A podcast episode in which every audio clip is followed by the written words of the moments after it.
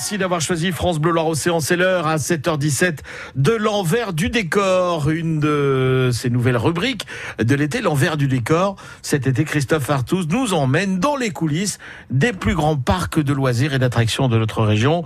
Et euh, cette semaine, euh, en direction le grand parc du Puy du Fou, euh, nous sommes avec Christophe près des Herbiers. Hein. Oui, le Puy du Fou qui propose une expérience immersive dans différentes époques de l'histoire de France grâce au spectacle et aux reconstitutions de villages d'époque comme le village 18e siècle avec sa forge, son église et son potager.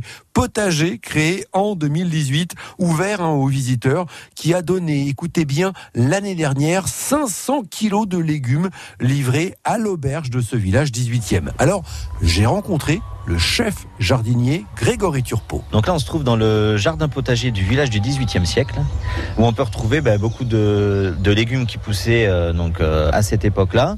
Et notamment, sur des petites pancartes, on pourra lire que certaines plantes euh, étaient très appréciées de, de, certaines personnalités, on va dire, de France. Alors voilà, on va avancer dans, dans ce potager qui est magnifique, hein, vraiment absolument superbe. derrière nous, des plants de, de, petits pois. Devant nous, il y a des plants de tomates, des haricots de soissons. L'idée, c'est de faire connaître aux visiteurs voilà, tous ces légumes Voilà, l'idée c'est vraiment de, de pouvoir montrer aux visiteurs comment aussi euh, poussent les légumes comment pousse un haricot vert, comment on va récolter euh, les mojettes par exemple, avec les, les, gousses qui sont pleines, euh, pleines de graines, et puis leur faire découvrir bah, des, des, légumes qu'ils connaissent moins, comme par exemple la cive. Alors on va euh, s'approcher de la cive, ça ressemble un peu à, à la ciboulette. Exactement, c'est en fait c'est l'ancêtre de le, la ciboulette, donc ou de la ciboule. C'est une plante dont on va arracher le bulbe et on va pouvoir le manger avec du pain, du beurre.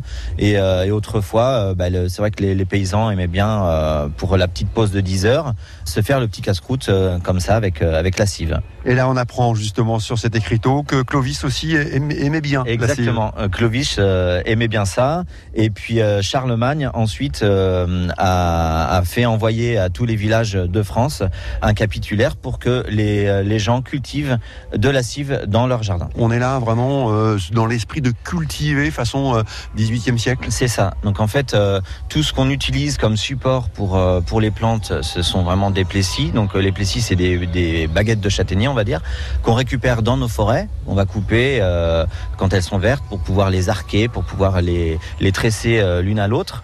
Et ça nous permet comme ça de, de, créer des supports pour les plantes et de rester vraiment dans l'authenticité des époques. Demain, dans les coulisses du Grand Parc du Puy du Fou, on ira dans l'atelier où l'on confectionne les accessoires en cuir pour les chevaux qui participent aux différents spectacles. Merci beaucoup Christophe Artus. L'envers du décor, euh, les parcs d'attractions de notre région à découvrir tout au long de l'été, le parc de loisirs également. Et puis l'envers du décor, c'est aussi en vidéo sur francebleu.fr.